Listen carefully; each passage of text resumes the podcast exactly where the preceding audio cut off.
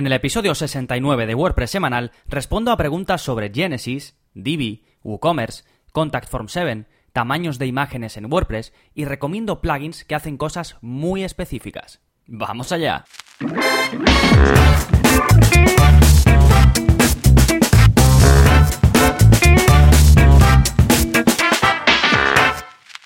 Hola, hola, soy Gonzalo de gonzalonavarro.es y bienvenidos a WordPress Semanal, el podcast en el que aprendes WordPress de principio a fin, porque como siempre digo, para mí no hay mayor satisfacción que la de crear y gestionar tu propia página web con WordPress. Y en este episodio vamos a seguir aprendiendo WordPress porque voy a responder a muchas de vuestras dudas y voy a hacer recomendaciones también en base a vuestras preguntas. Así que vamos a ir con ello en un momentito, pero antes vamos a hablar de qué está pasando en gonzalonavarro.es y como cada semana hay un nuevo vídeo en la zona código y en este caso aprendemos a editar el mensaje de error que sale cuando tú intentas entrar a tu web y a lo mejor pones mal el usuario o pones mal la contraseña. Pues ahí aparece un error que, por ejemplo, si has puesto mal la contraseña, te pone eh, esta contraseña no corresponde. O si has puesto mal el usuario, te dice este usuario no es el correcto.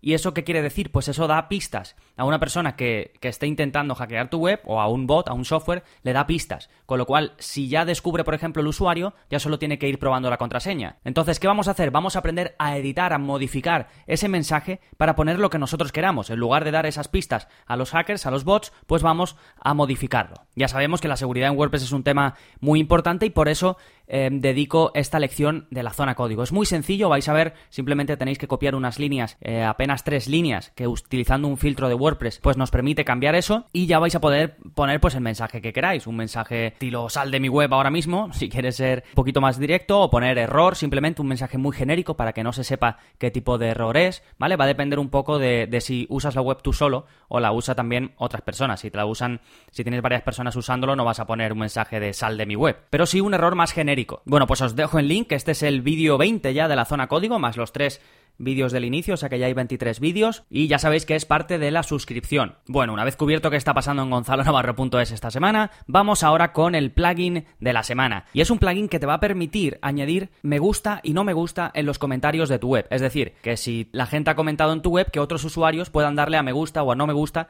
en esos comentarios, ¿vale? El plugin se llama Comments Like Dislike y te permite precisamente eso, habilitar la opción de que aparezcan unos iconos en los comentarios de tus lectores. Puedes elegir entre varios tipos de iconos, la verdad que está bastante bien. Tienes los típicos pulgares hacia arriba o hacia abajo, tienes caritas felices o tristes, un tic o una cruz y varios iconos más, ¿vale? Puedes elegir entre un montón y no, no hay limitación. Además tienes la opción de hacer que se muestre solo, por ejemplo, el de me gusta, por si no quieres que, quede mm, ahí, que la gente le dé a no me gusta y que se cree un poquito de mal rollo, pues puedes dejar que solo salga el botón de me gusta, ¿vale? Y, y, que no aparezca el de no me gusta. Al final es un plugin sencillo, completo y que puede aumentar la interacción en los comentarios nativos de WordPress. Así que os dejo el link en las notas del programa, este es el episodio 69. Y ahora sin más dilación entramos ya con preguntas que vosotros me habéis ido dejando. Tengo un montón de preguntas, ¿vale? Podría hacer más episodios de preguntas y respuestas, pero no sé qué preferís. Así que comentadme si queréis que, que los haga más a menudo, porque la verdad que no los estoy haciendo muy a menudo, pero tengo ahí preguntas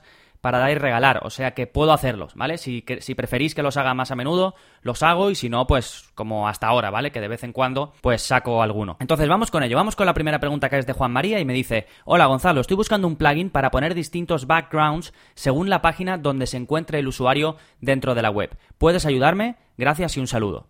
Eh, sí, hay un plugin justo para hacer eso, ¿vale? Como hay un plugin para casi todo, pues te lo dejo en las notas del programa, se llama Fully Background Manager, ¿vale? Y justo es para eso, para que puedas poner pues un fondo eh, dependiendo de cada página. Si quieres poner un fondo en la página de contacto específico y después un fondo en la página de sobre mí que sea diferente, pues puedes hacerlo sin problemas, ¿vale? Más cositas, nos vamos ahora con Miguel que me dice, hola Gonzalo, una duda. Tengo ya más de 50 páginas en WordPress y encontrar una página en específico es un lío y no quiero imaginar cómo será cuando tenga más de 100 páginas. Mi duda es, ¿existe algún plugin o algo que recomiendes para guardar páginas en carpetas o en folders, me dice, pero sin que afecte a la dirección URL? He visto algunos plugins que pueden crear carpetas dentro de WordPress, pero sí que afectan la URL de las páginas. ¿Sabes de algún plugin que pueda organizar páginas en WordPress sin cambiar su URL. Gracias, Gonzalo. Vale, gracias a ti, Miguel.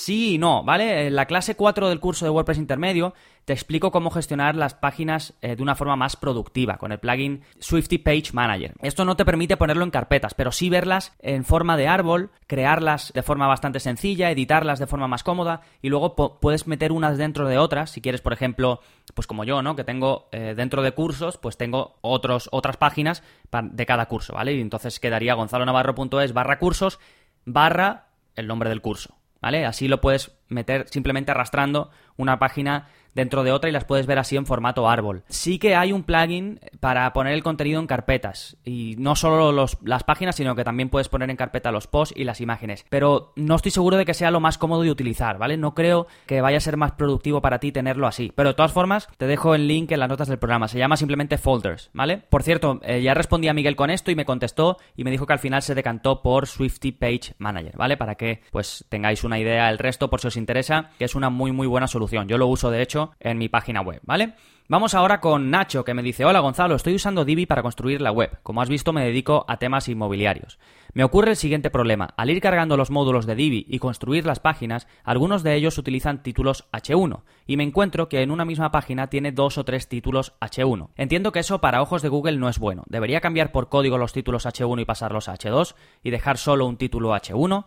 ¿Cómo puedo comprobar los códigos H1 y H2 que tiene una página? Como siempre, muchas gracias. Perfecto, Nacho, muchas gracias a ti. Buena pregunta. Em, en realidad, aunque mm, algunos digan que sí, hay ocasiones en las que no pasa nada por tener varios H1 en una misma página si se usan bien, ¿vale? Te voy a dejar un artículo súper interesante del blog eh, Blogger 3.0, que es de Dean Romero, que no sé si lo conocéis, pero es muy muy bueno en temas de SEO. Así que os recomiendo por un lado el blog y por otro lado os recomiendo este artículo que no lo ha escrito él, que en este caso es un artículo de invitado, pero bueno, aún así está muy bien y los que él escribe pues están también muy bien, ¿vale? Así que os lo dejo el link. Además está muy bien explicado con ejemplos, con datos de por qué no está mal en muchas ocasiones utilizar más de un H1 en la web. Y después, si quieres ver en concreto, que también me preguntas que cómo puedes ver, comprobar qué H1 y H2 tienes en una página, pues lo mejor es hacerlo de forma manual, ¿vale? Te vas a la página en cuestión, haces clic en botón derecho en cualquier parte de la página y le das a ver código fuente. Y una vez en el código fuente, le das a control F, que eso sirve para buscar dentro de la página, bueno, o comando F si estás en Mac,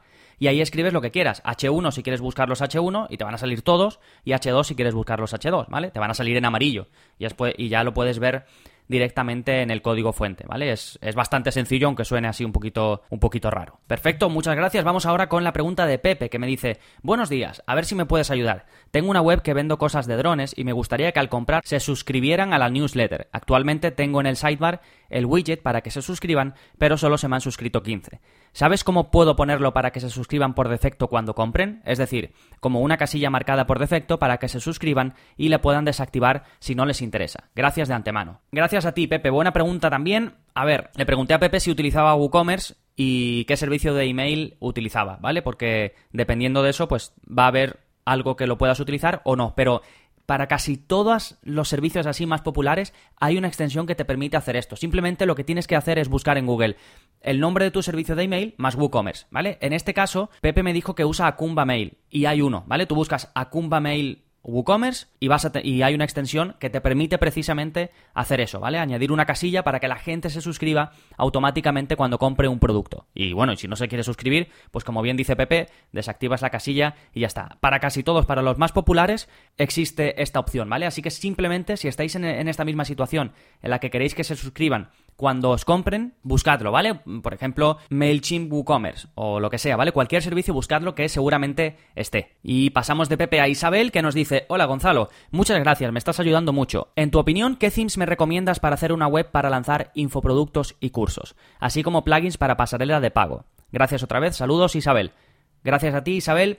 Pues eh, para vender eh, cursos online infoproductos hay varias opciones. En el área para suscriptores tengo un curso precisamente para ello, que es el de LearnPress. Te dejo el link en las notas del programa. Y ya viene con todo preparado para tener una pasarela de pago y con extensiones que puedes añadir para extender aún más su funcionamiento, ¿vale? Y además, el episodio 36 del podcast también te lo dejo en las notas del programa porque hablo de otros plugins, además de este de LearnPress, para vender formación a través de WordPress, ¿vale? Así que ahí hablo de más opciones, pero como eres suscriptora, tienes un curso específico para ello, ¿vale? El, el de LearnPress, que además es bastante sencillo de utilizar. Así que gracias Isabel, vamos ahora con José, que me dice, hola Gonzalo, gracias por todo lo que aportas en tu podcast.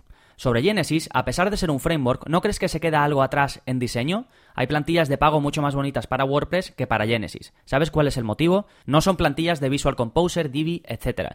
Gracias por tu tiempo si lo tienes. sí, claro que lo tengo, José.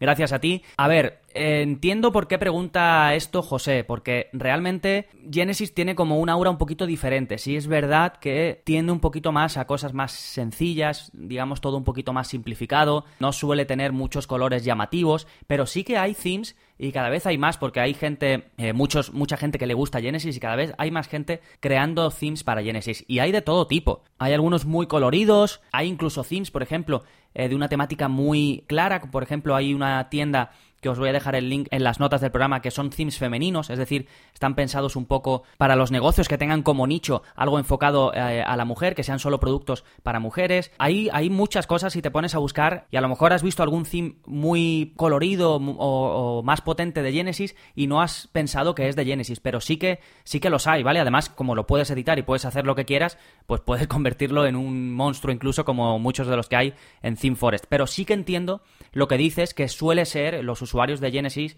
y las webs que están hechas con Genesis suelen tirar por simplificar un poquito más antes que tener un montón de, de, efectos espectaculares, muchos colores, sliders y demás, ¿vale? Porque va un poquito en la línea de pensamiento de la gente que usa Genesis, pero puedes hacer lo que quieras, lo puedes convertir en lo que sea, vamos. De hecho, si quisieras, podrías coger Visual Composer y utilizarlo con Genesis, aunque no lo recomiendo en absoluto, ¿vale? Así que gracias, José, por tu pregunta y vamos ahora con Pepe, que me dice, bueno, muchos José y Pepe soy. Bueno, me dice, hola Gonzalo, ¿cómo puedo hacer para que cuando alguien me envíe un correo desde la página de contacto, uso Contact Form 7, se redirija automáticamente a una página de WordPress diferente donde le pueda dar las gracias a esta persona con un vídeo y texto? Muchas gracias por tu atención, un saludo, Pepe. Sí, Pepe, tienes, eh, hay muchas extensiones, bueno, no sé si en concreto para esto hay muchas, pero Contact Form 7 es bastante liviano, viene con muy poquitas cosas, pero como te digo, hay muchas extensiones para aumentar sus posibilidades.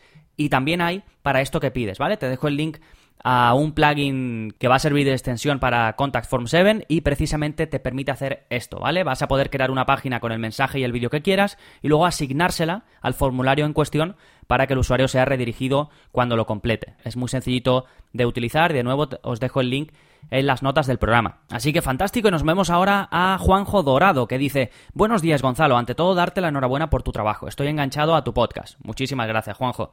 Y ahora me dice, sé que no te dedicas a resolver dudas WordPress como tal por este medio, pero quería plantearte una situación que tengo por si al menos pudieses arrojarme algo de luz sobre mi problema. Me dice, tengo una web con unos 30 productos creados en páginas de WordPress no se ha hecho en WooCommerce porque son fichas muy visuales y particulares, además de que realmente no se efectúa una venta, sino que sería más bien un catálogo.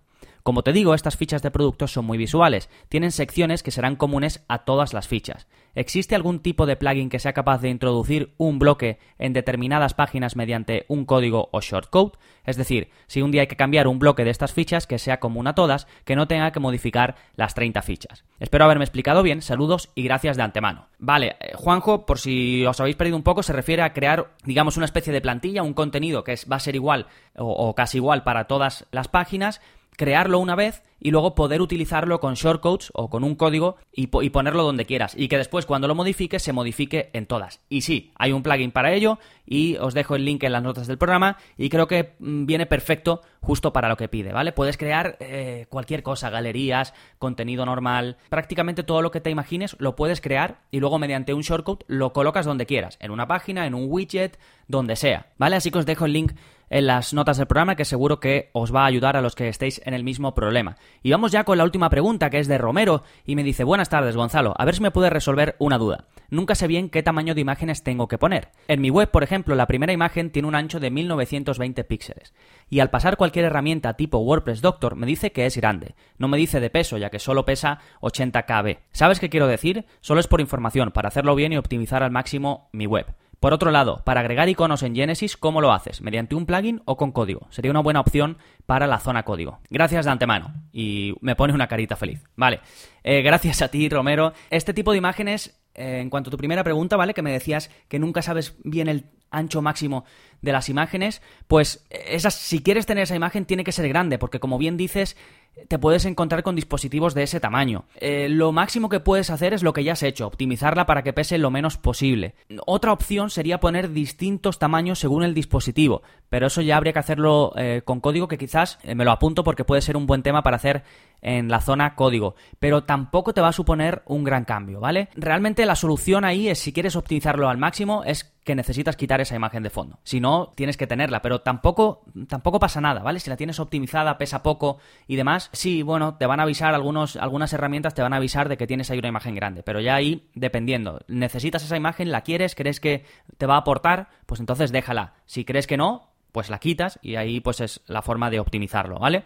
Y en cuanto a los iconos en Genesis, con Genesis Extender lo puedes habilitar, ¿vale? De forma bastante sencilla, lo explico en la lección que, le, que dedico a Genesis Extender a partir del minuto 17. Os dejo el link al curso de Genesis en las notas del programa. Y con esto concluimos las preguntas y respuestas de este episodio. Hemos visto muchísimas y muy variadas. Recuerda que tienes enlace a todo lo comentado en el episodio de hoy, ¿vale? Y para tener acceso a soporte personalizado conmigo y a todos los cursos, a la zona código y todo lo demás y seguir aprendiendo WordPress y gestionar tu propia web, pues ya sabes que te puedes suscribir en gonzalonavarro.es barra cursos, que además lo puedes probar durante 15 días sin compromiso. Si no te convence, ya sabes, me contactas y me dices, Gonzalo, lo he probado y no me acaba de convencer. No pasa nada, yo te devuelvo el dinero sin problemas y listo, ¿vale? Y nada más, si te ha gustado el episodio de hoy y quieres ayudarme a seguir creando episodios como este, ya sabes que me ayuda muchísimo, muchísimo una valoración en iTunes, porque me ayuda a seguir ahí, a aparecer, a llegar a más gente. Y si queréis aportar algo a este podcast, pues esa es la manera de hacerlo. Así que muchísimas gracias a los que ya lo habéis hecho. También muchas gracias si me escuchas desde iBox por tus comentarios y tus me gusta. Nos seguimos escuchando. Adiós. Thank you.